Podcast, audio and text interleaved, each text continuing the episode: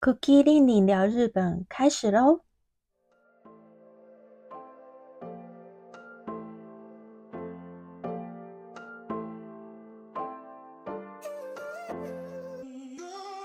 Every day ゆるゆるゆるりと遊んで楽しもう baby 目が覚めても君とならいいかもね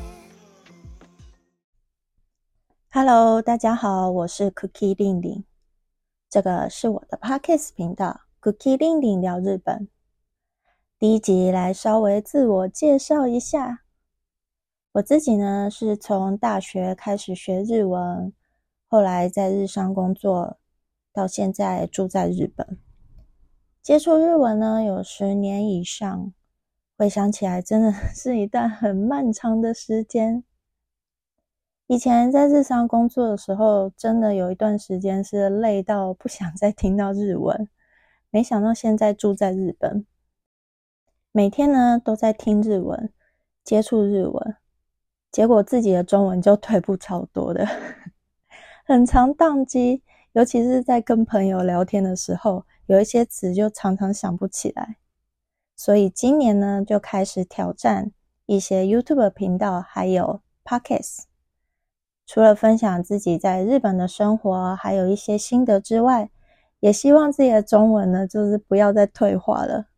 好，今天第一集，想了很久，第一集到底要聊什么？就来聊一个比较轻松的话题，聊一下日剧好了，也就是最近安档的日剧。因为是日本的夏季日剧，所以最近的日剧真的非常的夏天，场景看起来都很热。而且也蛮难得的，就是多了一些爱情的日剧。今天要来跟大家聊的，就是最近的安档日剧《盛夏的灰姑娘》，或叫《真夏的灰姑娘》。我真心觉得这个名字 没有取得很好，《盛夏的灰姑娘》村内村内灰姑娘。以下呢会有暴雷的部分，如果不想知道最新剧情的话，请跳过，跳到第十四分钟之后。这一部夏天的日剧呢，场景呢在海边，是不是非常的夏天？三个女生呢是在海边长大的好朋友，女主角呢会教冲浪，还经营一家小餐馆。男主角呢，应该说就是一群男生，他们度假的时候遇到这三个女生，故事就这样子开始。女主角是由现在的人气女星森七菜饰演，非常阳光、活泼、乐观、努力的夏海拿子明。男主角呢是监工祥太郎，他饰演。一个富二代，可能继承家族企业，但是人非常的亲切温和。故事呢，就是一直环绕在下海，还有男主角见人，他们的成长环境天差地远。然后呢，还有一个一起长大的青梅竹马出现。嗯，这个呢是由沈伟峰珠饰演的万能木工，然后她是女主角的青梅竹马。好，你看，一个叫下海，一个叫贱人，哪只咪？这是跟 Ken Dog 就觉得名字也是没有取好，怎么会这样子呢？村的灰姑娘，然后女主角叫下海，男主角叫贱人，哎，实在是。整个故事里面总共有八个人，就是多条恋爱线的发展。原本是真的很期待啊，因为日本已经很少有这种群像剧了，就是每一个都是现在呃非常新生代的偶像。可是呢，真的是看到后来，除了觉得他的剧情还蛮老套的之外，很多都猜得到，哎，就是马上知道，哎，接下来可能会发生什么事情。不过还是就是很有耐心的，就是一直看啊，因为毕竟好几年没看到这么 青春洋溢的日剧了。不过说真的，这部日剧啊，就是有很多人在吐槽，评价也是就是直直落。到中间很多人就已经不想看了，就弃剧这样子。不过我现在还是在看，因为男主角就是我可以接受的颜值，尤其是那个监工监监工 Kendall 监工祥太郎，他我觉得他长得好漂亮哦，他几乎他的脸蛋是当女生也很美的那种脸蛋。还有女主角生七菜娜娜酱，她也是就是很很青春洋溢耶。她在里面，她整个好瘦好小只哦，啊，而且在里面都穿那种蓝色的衣服，因为水蓝色的衣服，如果你的皮肤不是黑的很健康的话，水蓝色的衣服真的很难搭。可是它搭起来真的就是很有那种。仙杜瑞拉的感觉就还蛮美的。好啦，来说一下为什么这部剧呢，就是评价值之落。我觉得故事其实有点无聊啦，嗯，内容还蛮无聊的，发展到现在没什么，嗯，太多的，嗯，怎么讲，没什么太多的意外吧。而且配角们虽然是新生代的偶像。嗯，怎么说？在这部剧里面，他们的魅力就是没有展现出来，演技也是还蛮普通的，就是有一种 怎么讲，觉得可惜吗？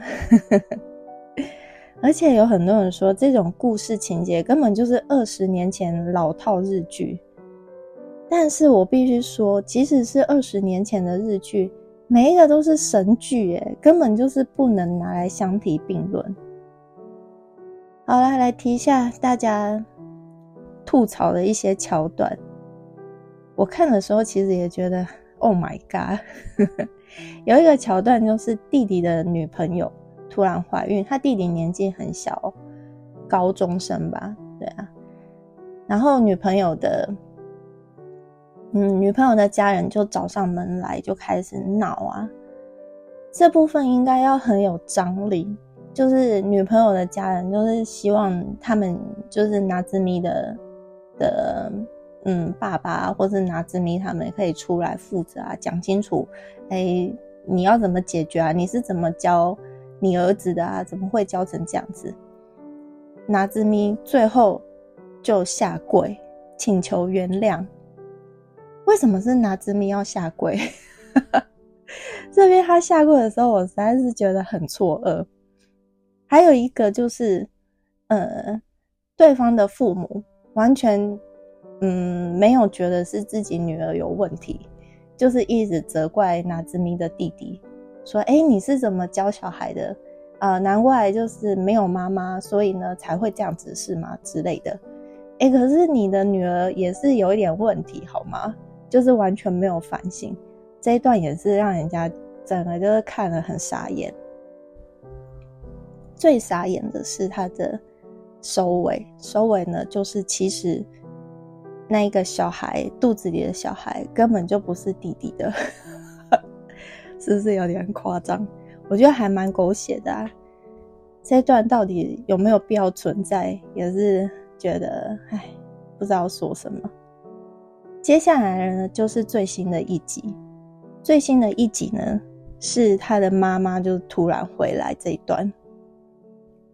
那他妈妈会突然回来，然后表情又很尴尬的时候，就知道，嗯，他应该是为了什么要回来。好，大家都猜得到的话，就想说，哎，那他到底会用什么方法去，呃，去跟这对父女拿钱这样？对，没想到。他居然是跟 Kendall 借钱，就是跟拿兹咪的男朋友开口借钱。然后，哎，什么？而且他的台词就说：“好啦，就是拿兹咪的男朋友是你，我也觉得很放心。”他的意思就是，因为你看起来就是比较有钱。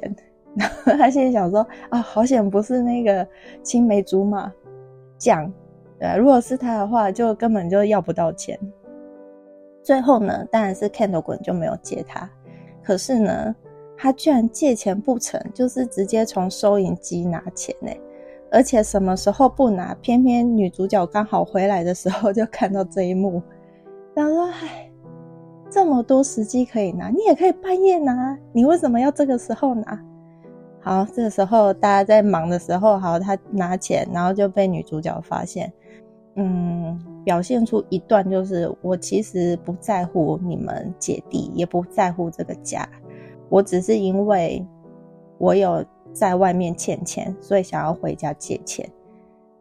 然后女主角因为自己的妈妈这样子感到很伤心，可是你知道这一段完全没有什么张力耶。感受不到说他们母女之间其实有嗯造成了一个很深的伤痕，对这这一段就是有点太过轻描淡写了这样。好啦，以上就是为什么大家纷纷呃就是不想再看这部剧，对，还有它的收视率越来越低的原因。可是呢，我还是会看完呐，虽然它的剧情是真的很老套。老套到我觉得浪费演员的颜值的程度，呃，所以呢，我有看了一下编剧是谁，他是一个呃很年轻刚得奖的编剧，这个呢是他的第一部作品。OK OK，刚刚提到呢，很多人拿这部爱情的线，就是群像剧，跟二十年前的日剧相比。哎，我真的很想说，no no no！二十年前的日剧神剧一堆，而且还造就了日本文化风靡整个亚洲。哎，这可不是一件简单的事。一直到后来，也就是近几年的日本呢，嗯，才被韩剧取代，日剧的收视率就没有这么好。其实你要说当年的日剧，真的是随便。举几个例子都有，尤其是恋爱剧的男神木村拓哉 （Kimura Takuya）。你在讲日本的恋爱剧，怎么可能忘了这一个男神呢？木村大神，他绝对是恋爱剧永远的男主角。他早期的作品啊，每一部真的都是经典。像现在这种很多条线的这种群像剧，以前啊。嗯，拿木村的作品来说，就是像《长假》《恋爱时代》啊，他们里面也就是有很多的新生代，就是当年的新生代偶像，对，都有出现在里面。其他的呢，还有那种三十拉警报 Overtime，还有更早期的，就是《白雪情缘》，大家 有听过吗？会不会讲这些神剧就透露出？对自己的年纪，好了，我是七年级生，所以呢，以前在那种未来日本台都可以看得到这些神剧。对这些剧呢，在节奏啊，还有铺陈上面都非常的有条理。而且啊，它虽然是有很多人的那种群像剧，它每一个角色的感情线处理都非常的细腻，不会有像现在这种日剧。哎哎哎，怎么就是突然间 就看对眼，或是怎么哎下一幕就摸情杀，或是哎不认识的情况之下怎么可以接吻？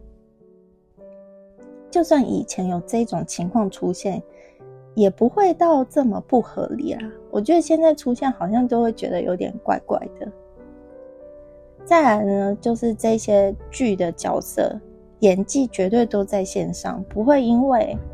嗯，他是配角，然后就乱演，或是说他的魅力就就很少这样子，不会像这些配角啊，因为这些神剧突然间爆红之后呢，之后他们都是呃其他剧的男主角，也不会有那种让人想要跳过的桥段，对啊，结尾呢也都收得有条有理。日剧从以前到现在都是十集，最多就是十一集哦。以前真的是从头到尾很过瘾的十集，我觉得非常的厉害，内容就是满满满。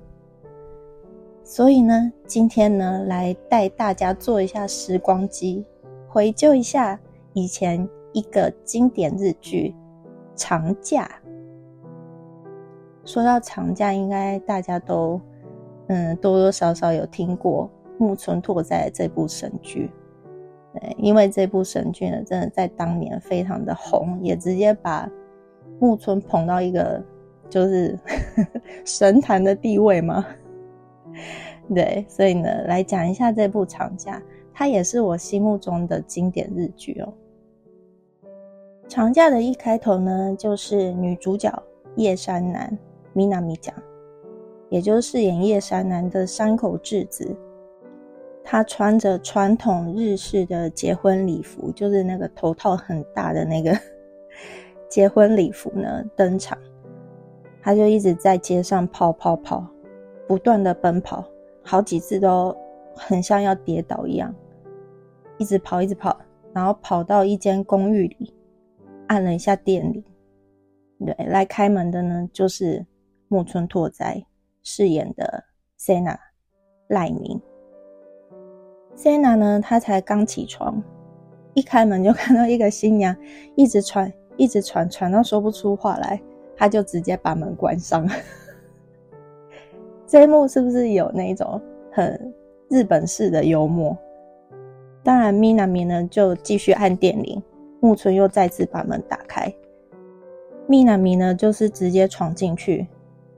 原来她是来找她的男朋友，嗯，她的男朋友就住在跟赖米住在同一个地方。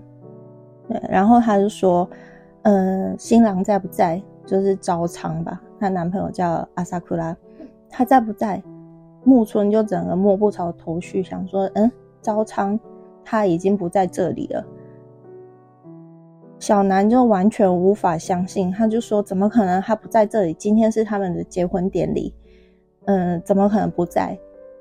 他完全无法接受眼前这个事实。这样，山口智子在这边把小南的慌乱，还有速度超快的那种碎念啊，情绪的各种转折啊，直接发挥到淋漓尽致，完全就是神演技。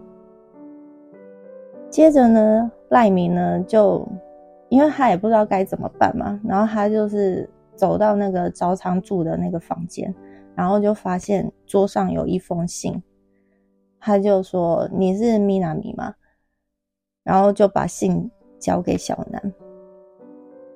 小南呢，在这里也很可爱，他呢一边呢想自己看信，一边呢又怕承受不住，然后他就在在这中间呢就说：“不然你念好了。”不然还是我看好了，不然你念好了。好，最后呢是赖明念了信的内容。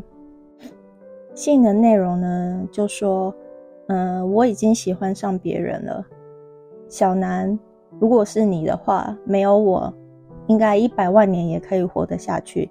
但是对方是没有我也不行的人，就是这种非常渣男式的一封信。”距离婚礼还有二十分钟的同时呢，她知道自己被男友逃婚，还有背叛。在这种时候，小男孩居然不是哭哭啼啼，也不是大吵大闹的发疯，是先把他头上很重的头套拿下来，然后呢，就坐在沙发上，跟赖明要了一支烟。你不觉得这一幕真的就是一种？高潮起伏，这些节奏安排的非常的好吗？大家都想说，哎，他应该就是要崩溃、要痛哭了吧？不是，他就是坐下来，先抽烟再说，让自己冷静下来。赖明呢，他虽然觉得很不爽，但是看到小南的状况了，他也不忍心多说什么。就在距离婚礼举行还有十分钟的时候。小南呢，就去敲了一下赖明在浴室的那个门。他在浴室里刷牙，然后打开了浴室门之后，他直接向赖明求婚。他就说：“现在姐弟恋应该也不稀奇了吧？不然你就跟我结婚吧。”整个就是走投无路、理智线断的状态。当然，马上就被赖明拒绝。赖明就说：“今天是他的钢琴比赛。”小南无可奈何的，就是必须回去面对这个开天窗的婚礼。他走之前呢，就很感慨的说：“今天是我人生最糟糕的一天，但是对赖明先生来说，可能是开启新的人生的一天。你好好加油！哎，这不是什么酸言酸语哦，而是就是对女主角来说，她突然间发现，同样的一天，每一个人却有不一样的际遇，一种那种感慨涌上心头。赖明呢，他就没说什么，就给了他计程车的钱，然后快点把门锁上。但是他还是有一点担心小小南的状况，然后他就从窗户看了一下小南屋，小南那个很很可怜的背影。这样，整个日剧到这里，第一集只有短短的大概二十分钟吧，节奏非常的紧凑，而且又很精彩。小南跟赖明的个性呢，在这里也完整的表现出来。只是这短短的二十分钟，他们的演技又是直接封神啊！好，再来呢，就是中间穿插着出现的那个游手好闲的弟弟叶山真二，他是由当时的还没有什么知名度的主演内丰演的。你看，同样都是弟弟。人家帅成这样子，就算他游手好闲，或是有一点点，嗯，怎么讲，笨笨的没用，就是因为颜值太高了，就是可以原谅。他真的很帅耶！他在长假里面，他呢就是跟着女友在前往东京的途中呢，就是边玩爬庆狗，然后呢还边赛马这样。到了第一集的中间呢，是小南强行搬进赖明的租屋里，就呼应了第一段。赖明虽然很快的锁上门，想说自己应该就不会再遇见这个疯女人了，可是小南呢，还是闯进他的门，还有他的人生里。这边的安排真的是非常的巧妙。到第一集的尾声呢，就是。主角两个人在职场上面的遭遇，一个呢是过气的模特，因为小南在里面饰演一个三十三十一二岁的模特，他已经接不到工作了，有的时候还会被经纪公司酸言酸语。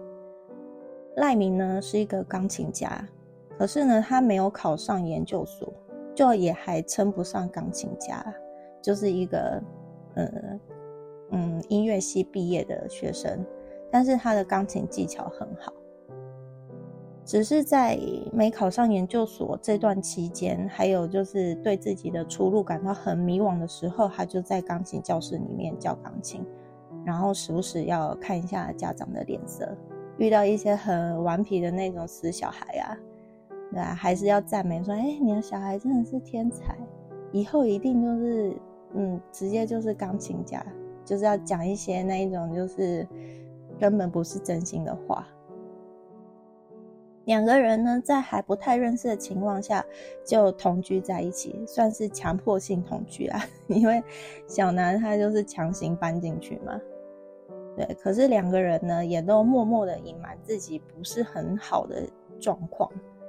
第一集的结尾呢，就结束在小南把那个揉烂的信呢摊开来再看了一次。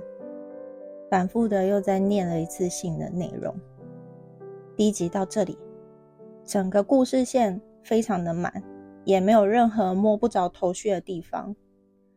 而且木村呢，也把那种不擅长表达感情、有点龟毛又内向的赖明呢，整个诠释到位。我觉得他他跟那个山口智子是真的很厉害，怎么有办法就是把。呃，米米娜米的角色就是小南跟赖明两个角色，完全他们的剧本有多厚啊？才光第一集而已，他们剧本到底要有多厚？就是怎么可以台词讲的这么流利、这么顺，演技完全就是非常的自然，完全就是小南跟赖明本人。这就是以前日剧真的让人觉得很贴近生活的一个地方。演技完全没话说。那说到木村呢，以后有机会会做一集专门聊这个大神。对啊，他真的是平成的经典偶像。好，现在来讲一下为什么我说他的第一集内容很满，是因为他的第一集除了直接就是很清楚完整的交代男女主角的呃的现状之外，还带出了一般人容易感到焦虑还有无奈的事情，比如说拥有钢琴技巧的赖明。可是呢，他就是被他的指导老师说：“哎，你的钢琴呢，虽然技巧很好，但是没有灵魂。这个部分呢，就变成他的瓶颈，所以他就是只能教钢琴来维生这样子。那对于他身为音乐人，就身为一个钢琴家的这种傲气呢，就是不不明白老师的意思，什么叫做我的钢琴没有灵魂？”他还是没有放弃，就是在这种无奈之中呢，持续的报名比赛，然后参加比赛，寻求突破。另一个呢是三十岁的小南，他知道自己的模特生涯已经走到终点，希望呢，嗯，能够快点找个结婚的对象，然后找个依靠这样子。所以他知道自己的。男友逃婚的时候，整个就是想说：天哪，好不容易找到有一个人可以结婚，未来有个方向了。以至于他现在就是三十岁，又面临模特的生涯已经到了一个阶段，每天都不知道该怎么办。这也是一般女性到了适婚年龄的时候会遇到的问题。总觉得自己三十岁了，是不是应该快点找一个对象安定下来，进入人生的下一个阶段？所以呢，他也点出了一般女生的一些烦恼。在这里呢，也看得到日本的文化现象哦。你看，在二十年前，抽烟的女生呢已经不稀奇了，在很多当时的日剧里面都可以看到女生抽烟这件事。也就是说，并不避讳女性抽烟。我觉得这在亚洲是一件还蛮稀奇的事嘛，就是蛮少见的。因为就我所知，就是像台湾啊，还有韩国啊，就是对于女性抽烟这件事情，到现在都还是感到有点排斥这样。可是，在日本呢，呃，并没有这样子的，也也不是说并没有啊，就是没有这么的强烈。真的抽烟的女生呢，反而是还蛮多数的这样子。接着呢，是他弟弟真二的部分。真二不是就是游手好闲嘛，然后还就是玩那个爬庆狗，还有赌马，输光了一堆钱。即使是现在的日本呢，这个现象依然是存在，而且很多，并没有任何过时的地方。其实这个日剧里面呢，除了它的电子产品可能很旧，啊，就是那种折叠手机啊，除此以外呢，这一部长假呢，你就算放在现在看，也不会有任何奇怪或者是 违和感的地方。所以为什么说长假很经典，就是经典在这个地方，二十年后看它还是很厉害。最后呢，来提一下这部剧的经典台词。这部剧的经典台词呢，除了两个人公寓上面那个看板写着 “Don't worry, be happy” 之外呢，赖明呢还对着感到迷惘还有挫折的小南说：“人生总会有遇到什么事都不顺利，做什么都失败的时候。这种时候呢，就当做是神给的一段假期，不焦虑，不努力，一切顺其自然。”一切就会好转。这样短短的一段话呢，却给人很温暖的感觉。真的，总会遇到一些工作上的不顺心，或是人际关系的焦虑啊，感情方面的问题啊，家人啊，男女朋友啊，这些真的是一般人平常啊，或是日常生活中真的会遇到的问题。我们也常常因为这些问题呢。感到无力面对这种无力感呢，就是充斥在自己的心里的时候呢，嗯，往往会想着说要快点振作起来啊，要快点改变现状啊，或者是说啊，我要努力，我要赶快找其他的出路。比如说遇到工作不顺心的时候，就会想说，那就快点找工作啊，马上打开一零四，快点更新自己的履历。或是觉得人际关系有问题的时候，就想说，好，那我跟他硬碰硬啊。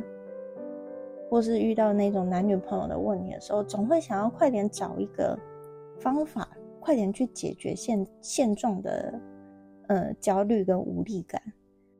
可是有的时候事情是真的会越弄越糟，倒不如让自己平静下来，就是让自己的心情平静下来，也不要想成说这是一个考验啊，或是说啊怎么这么苦啊，就是神对我很不公平啊，还是什么，而是告诉自己，如果现状无法改变的话，就让自己放轻松，一切总会过去，事情一定会有好转的时候，一定要这样子告诉自己。好，以上呢，这就是我心中的经典恋爱神剧《长假》，不知道大家听了觉得怎么样？有没有想说再回去看一次《长假》呢？《长假》是真的非常的好看。前面虽然是吐槽了一下真夏的灰姑娘一些我觉得很不合理的地方，也带大家回顾了这个怀旧非常经典的日剧。不过近期呢，也不是说都没有好不好看的日剧啦，也是有一些还不错，像是漫画改编的《献给国王的无名指》，就是那个 Yamada Ryusuke 跟 Hashimoto Kan 讲他们演的这一部呢，我觉得也有让人家那种心动的感觉啦，就是粉红泡泡也是有，还有呢星夜，对，还有还有星夜就是那一部那个。呃，男主角嘛，塔克米他的耳朵听不见，对，也是在里面比了很多手语。还有一个是无法持续下去的恋爱，嗯，这几部呢也是就是走那种还蛮，嗯，有点纯爱，也有一点成熟微甜的恋爱剧。我觉得近年的日剧呢，已经有点像韩剧了，就是高富帅啊，配一个灰姑娘，或是那一种男女主角可能有一方会听不见啊，或是会看不见这样。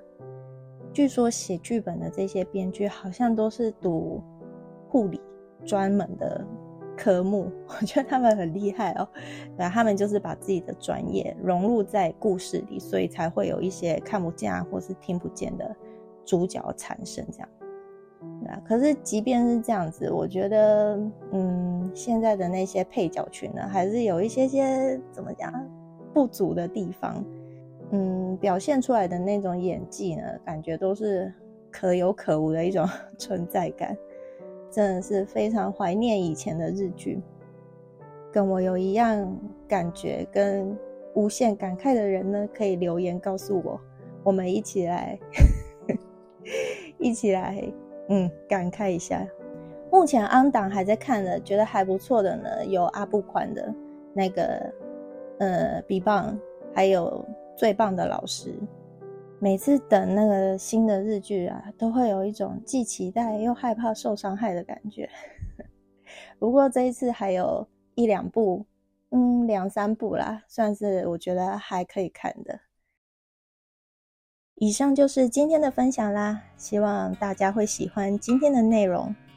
以后呢，还会分享更多日本文化、时事议题，还有流行事物，还会推荐喜欢的书籍，还有生活中的一些大小事情。